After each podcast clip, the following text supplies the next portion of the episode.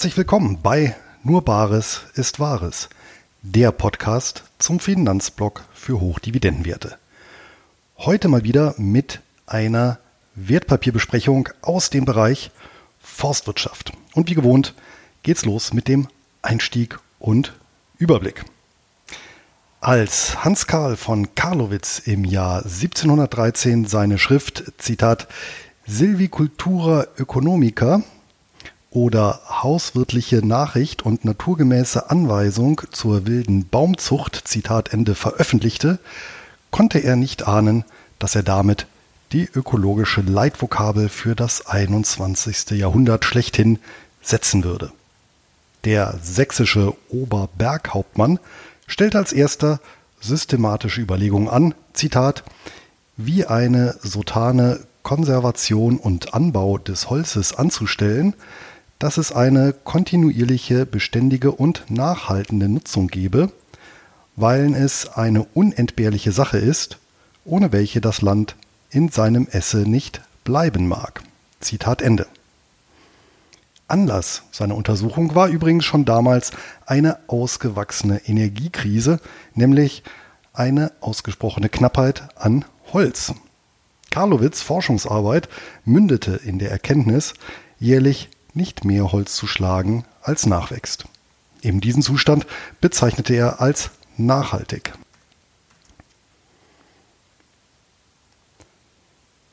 Mittlerweile ist die ebenholzharte Forstwirtschaftsformel zur wachsweichen Worthülse degeneriert, mit der alles persilgrün geschmückt wird.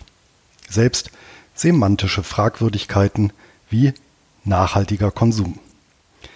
Im Gegensatz zum Begriff der Nachhaltigkeit hat die Bedeutung der Baumzucht seit den Tagen Karlowitz keine Verwässerung erfahren.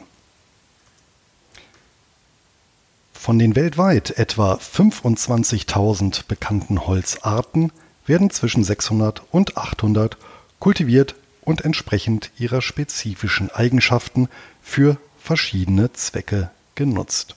Holz ist bereits seit vorhistorischen Zeiten einer der wichtigsten Rohstoffe der Menschheit, dessen jährliche Produktionsmenge auch heute noch diejenige von Aluminium, Beton und Stahl übertrifft. Ein Akteur auf diesem global bedeutenden Rohstoffmarkt ist das kanadische Unternehmen Acadian Timber Corporation. Gehen wir zunächst auf die Historie und Organisation ein. Die Unternehmenszentrale von Acadian Timber liegt im Osten des Landes an der kanadischen Pazifikküste in Vancouver. Die natürlich nachwachsenden Vermögenswerte befinden sich hingegen am entgegengesetzten Ende der ebenso rauen wie baumreichen Atlantikküste des Kontinents. Die forstwirtschaftlichen Aktivitäten erstrecken sich dabei auf 308.000 Hektar Waldfläche in der kanadischen Provinz New Brunswick sowie 121.000 Hektar Waldfläche im direkt angrenzenden US-amerikanischen Bundesstaat Maine. Beide Territorien sind nicht zuletzt aufgrund der natürlichen Bedingungen für die nachhaltige Holzproduktion prädestiniert. Etwa 80 Prozent der Fläche sind von Wäldern bedeckt. Folglich sind Holzproduktion und Handel ein bedeutender regionaler Wirtschaftsfaktor.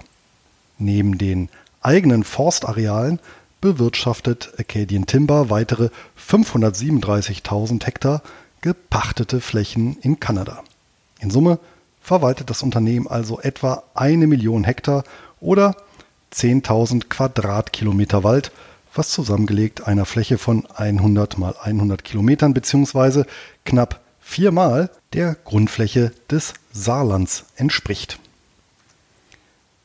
Damit steht Acadian Timber für 0,25 Promille der globalen Waldfläche von knapp 40 Millionen Quadratkilometern, Stand 2016, oder überspitzt formuliert für einen von 4000 Bäumen weltweit. Gepflanzt, gehegt und geerntet werden übrigens sowohl Nadel- als auch Laubhölzer, welche teilweise direkt weiterverarbeitet werden. Abnehmer der Roh- und Zwischenprodukte sind ausschließlich regionale gewerbliche Kunden. Mit knapp 90 von ihnen unterhält Acadian Timber langfristig ausgerichtete Vertragsbeziehungen. Gegründet bzw. an die Börse gebracht wurde das Unternehmen übrigens von einer alten Bekannten, der Brookfield Asset Management mit Sitz in Toronto, die ebenfalls an der kanadischen Leitbörse unter dem Kürzel BAM gehandelt werden kann. Die bereits im Jahr 1899 gegründete Beteiligungsgesellschaft betreut im eigenen und fremden Auftrag Vermögenswerte in Höhe von zuletzt 515 Milliarden kanadischen Dollar und zeichnete sich bereits für den Börsengang und das Management des Wasserkraftspezialisten Brookfield Renewable Partners aus, den ich ausführlich in einem früheren Blogbeitrag vorgestellt habe. Im Prinzip ist Brookfield Asset Management mit Acadian Timber Analogverfahren. In der ersten Dekade der 2000er Jahre wurden die forstwirtschaftlichen Beteiligungen der Vermögensverwaltung in einen Income Trust ausgegliedert und am 31. Januar 2006 an die Börse gebracht. Die ehemalige Mutter behielt dabei 45 Prozent der Anteile im Bestand und stellte zudem über eine weitere Tochter, die Brookfield Timberlands Management, das Management des Trusts.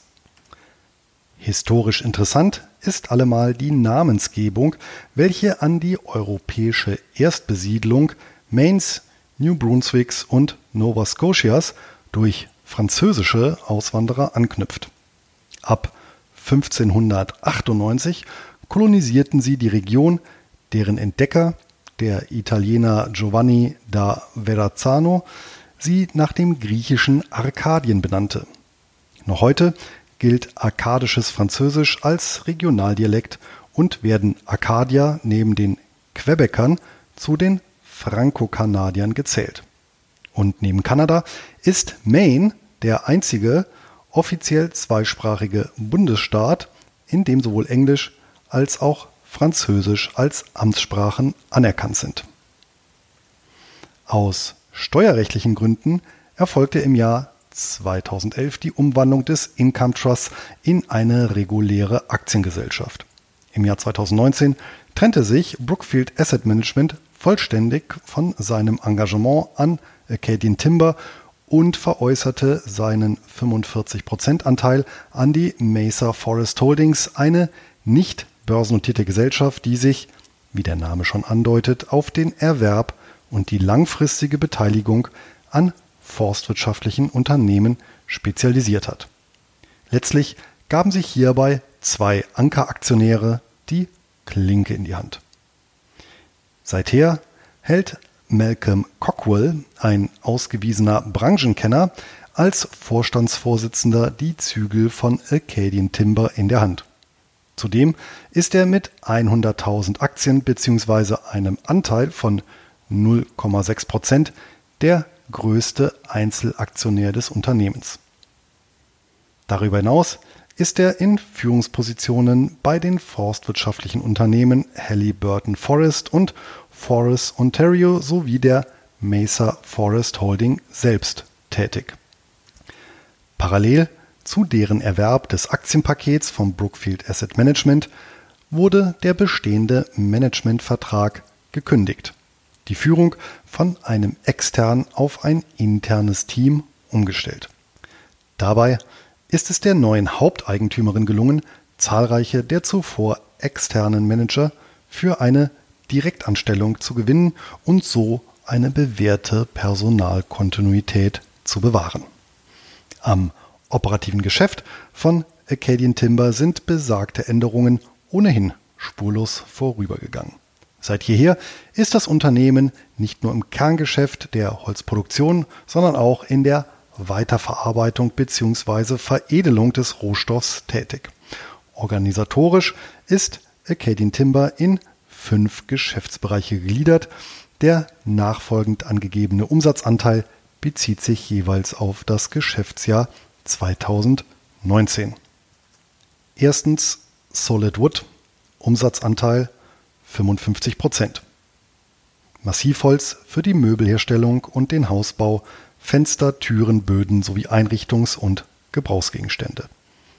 Zweitens Paper.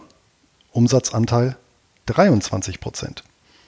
Hygienepapier in Form von Papierhandtüchern, Taschentüchern, Toilettenpapier und Servietten sowie Pappe und Spezialpapier. Drittens Engineered Wood Products. Umsatzanteil 9%. Holzwerkstoffe wie Furnierholz, Sperrholz, Spanplatten und sonstige Verbundelemente aus zerkleinertem Holz. Viertens Fuel. Umsatzanteil 7%. Brennmaterial vom klassischen Brennholz bis hin zu Pellets für moderne Heizanlagen. Und fünftens Pulp. Umsatzanteil 6%. Zellstoff als Grundstoff für Hersteller von Binden, Filtertüten, Kartons, Papier, Tampons, Verbandstoff, Verpackungen, Watte etc. Käufer der Roh- und Zwischenprodukte sind, wie bereits erwähnt, gewerbliche Abnehmer vor Ort. Selbstverständlich ist Acadian Timber bzw. deren Holz auch zertifiziert. Im Gegensatz zu dem in Europa bekannten und verbreiteten Siegel des Forest Stewardship Council FSC wird das Unternehmen allerdings von der Sustainable Forestry Initiative SFI auditiert. Das ist insofern nachvollziehbar, als dass der FSC seinen Sitz in Bonn hat, die SFI jeweils einen in Ottawa und Washington DC, also Kanada und den USA unterhält. Beide sogenannte Non-Profit-Organisationen sind dem Karlowitschen Prinzip der nachhaltigen Forstwirtschaft verpflichtet. Hinzu gesellen sich Nebenpunkte wie beispielsweise Biodiversität, also die Vermeidung von Monokulturen und der Erhalt ursprünglicher Wälder, aber auch Arbeitssicherheit. Trotz des vergleichsweise gefährlichen Umfelds ereigneten sich im vergangenen Jahr bei Acadian Timber kein einziger schwerer und lediglich drei leichte Arbeitsunfälle, von denen sich die Mitarbeiter jedoch vollkommen erholt haben. Insgesamt beschäftigt das Unternehmen knapp 200 Angestellte. Kommen wir nun zu den Kennzahlen und steuerrechtlichen Aspekten. Knapp 16,7 Millionen Anteile von Acadian Timber laufen derzeit um. Das entspricht angesichts eines Kurses von zuletzt 13,80 kanadischen Dollar einer Marktkapitalisierung von etwa 230 Millionen kanadischen Dollar. Das wiederum ist circa ein Hundertstel der umgerechnet 22,5 Milliarden kanadische Dollar, die der US-amerikanische Marktführer Weyerhäuser auf die Börsenwaage bringt, dessen Unternehmenszentrale übrigens in Seattle und damit nur wenige Kilometer von der Acadian Timbers entfernt liegt. Operativ sind beide Unternehmen tatsächlich ähnlich aufgestellt, wenngleich Weiherhäuser deutlich stärker in der Holzverarbeitung, denn in der Holzproduktion aufgestellt ist. So bewirtschaftet das US-Unternehmen mit gut 10 Millionen Hektar Wald eine im Vergleich zur Marktkapitalisierung deutlich geringere Fläche als der Nachbar jenseits der Grenze. Zudem sind hiervon 5,7 Millionen Hektar kanadisches Pachtland. Das entspricht übrigens ziemlich genau der Hälfte der Gesamtwaldfläche der Bundesrepublik Deutschland. Im Eigentum des Holzgiganten befinden sich die restlichen 4,4 Millionen Hektar Forstland. Als äußerst stabil, um nicht zu sagen fast langweilig, haben sich die Umsatz- und Gewinnzahlen von Acadian Timber über die letzten Jahre erwiesen. Ausweislich der Bilanz wurden recht konstant 1,25 Millionen Kubikmeter Holz pro Jahr geerntet und verkauft. Die Erlöse beliefen sich auf etwa 100 Millionen kanadische Dollar pro Jahr. Zum Vergleich, Weierhäuser erzielt einen 9,5-fach so hohen Umsatz und wird diesbezüglich fast identisch bewertet wie der kanadische Wettbewerber.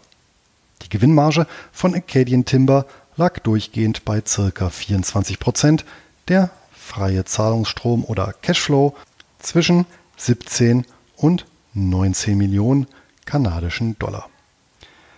Letzterer wurde auch stets in voller Höhe ausgeschüttet. Die Payout Ratio belief sich also auf 100 Prozent. Das ist für ein Unternehmen, dessen Hauptprodukt auf natürlichem Wege nachwächst, durchaus machbar. Der nachwachsende Rohstoff macht sich darüber hinaus auch in der Rechnungslegung bemerkbar. Im Vergleich zum bilanzierten Vermögen in Höhe von knapp 500 Millionen kanadischen Dollar fallen die Abschreibungen kaum ins Gewicht und dürften eher die Betriebs- und Geschäftsausstattung umfassen als die forstwirtschaftlichen Flächen, deren Wert allein mit 470 Millionen kanadischen Dollar angesetzt wird. Stand Ende 2019. Die langfristigen Schulden betragen gerade einmal 93 Millionen, das Eigenkapital knapp 290 Millionen kanadische Dollar. Damit liegt die Eigenkapitalquote bei sehr soliden 57,5 Prozent. Dividenden werden quartalsweise ausgeschüttet, zuletzt 0,29 kanadische Dollar je Aktie, die auch für das zweite Quartal 2020 deklariert wurden und Mitte Juli zur Auszahlung anstehen. Dies entspricht einer Dividendenrendite von 8,4 Prozent pro Jahr. Seit 2010 hat das Unternehmen die Dividende zudem nie ausgesetzt oder gekürzt und kann damit den Status eines Hochdividendenaristokraten beanspruchen. Aktionäre der ersten Stunde dürfen sich zudem über einen schönen Kursgewinn freuen. Zwar ging es nach der Erstnotiz im Zuge der Weltfinanzkrise zunächst einmal von 9,95 kanadischen Dollar um die Hälfte runter, vom Tief im März 2009 bis Februar 2020 konnte sich der Kurs auf 18,05 kanadische Dollar in etwa vervierfachen, bevor er im Rahmen des Corona- bzw. Shutdown-Crashs das marktgängige Drittel verlor.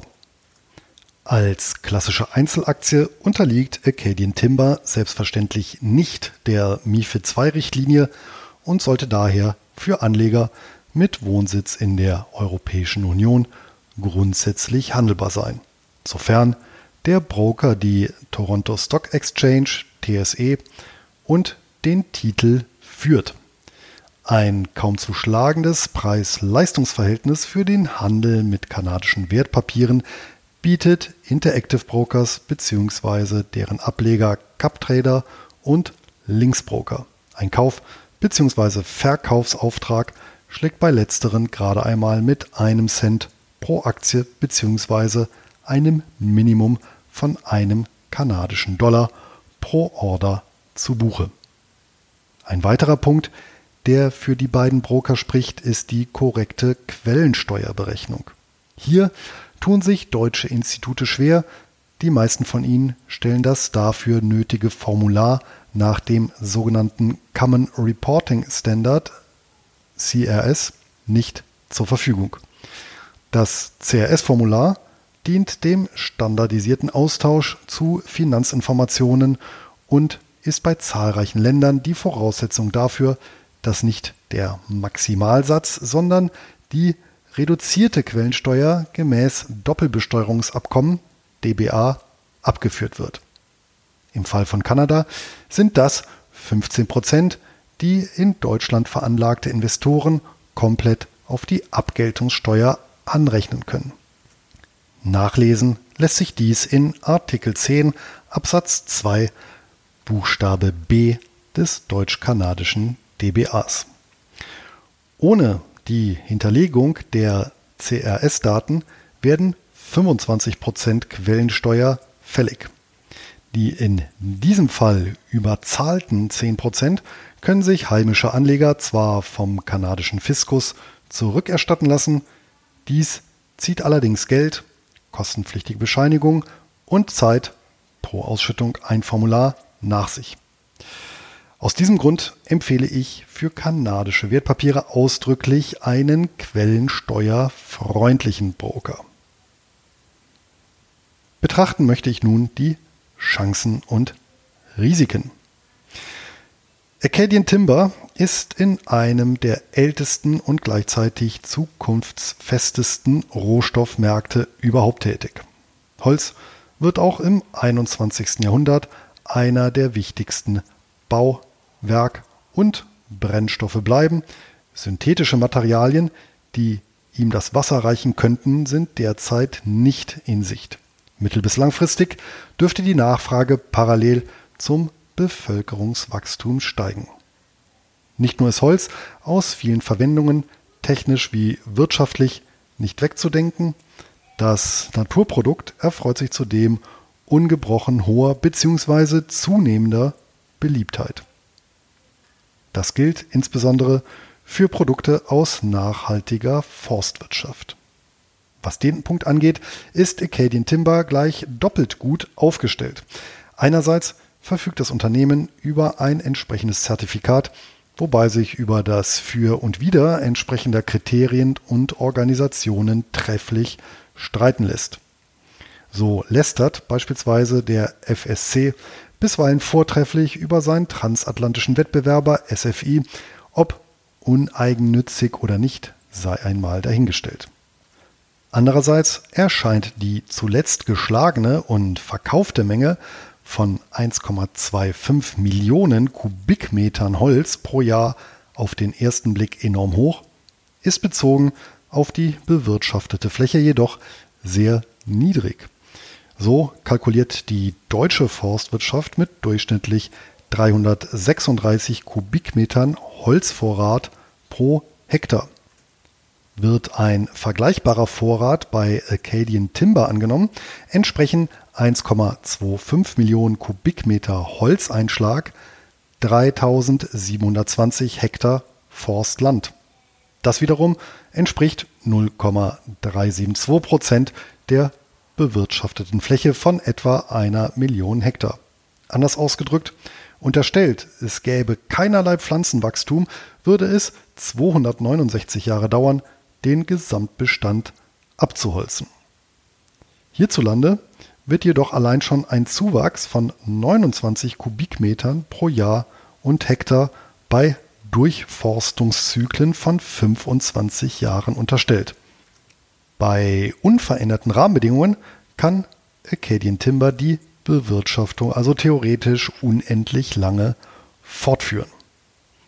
Theoretisch deshalb, da selbstverständlich externe Schocks das Unternehmen treffen können.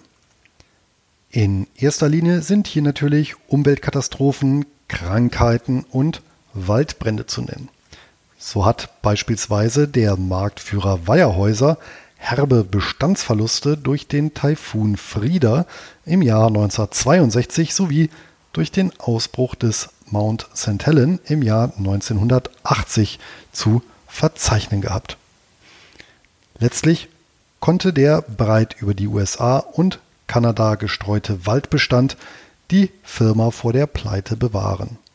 Acadian Timber ist hingegen regional beschränkt aktiv, eben im historischen Arkadien. Eine entsprechende Katastrophe vor Ort könnte einen großen Anteil des gesamten Waldbestandes treffen. Üblicherweise sind Forstunternehmen zwar gegen die wichtigsten Katastrophenszenarien versichert, ob und in welcher Höhe und bei welchem Ereignis Kompensationszahlungen fließen, ließ sich jedoch nicht ermitteln. Vorteilhaft ist die vergleichsweise eng zusammenhängende Fläche umgekehrt bei der Bewirtschaftung. Im Gegensatz zu den eher kleinteilig operierenden europäischen Forstunternehmen können die nordamerikanischen Wettbewerber erhebliche Skalenvorteile aufgrund der schieren Ausmaße ihrer Forste ziehen. Darüber hinaus haben die Betreiber keine Monokulturen angelegt, was die Baumbestände nicht nur besser gegen Krankheiten schützt, sondern auch das Geschäft diversifiziert. Mit der Mesa Forest Holding hat Acadian Timber zudem einen bestens verdrahteten Ankeraktionär sowie ein nunmehr intern besetztes und mit allen Wassern der Branche gewaschenes Managementteam. Der wichtigste Vermögenswert ist natürlich der stetig nachwachsende Waldbestand, gleichzeitig ein Burggraben par excellence. Holz ist nun einmal nicht beliebig reproduzierbar, die verfügbaren Erntemengen auf Jahre exakt bekannt. Zudem sind die Markteintrittsbarrieren durch die Jahrzehnte währenden Produktionszyklen sehr hoch. Nichtsdestotrotz unterliegt auch der Rohstoff Holz preislichen Schwankungen. Es besteht eine positive Korrelation zur Wirtschaftsentwicklung und hier insbesondere zum Baugewerbe. Schwächephasen sollte Acadian Timber jedoch nicht zuletzt aufgrund der ausgewiesenen Bilanzstärke überstehen können. Das politische bzw. regulatorische Risiko ist ebenfalls eher gering einzustufen.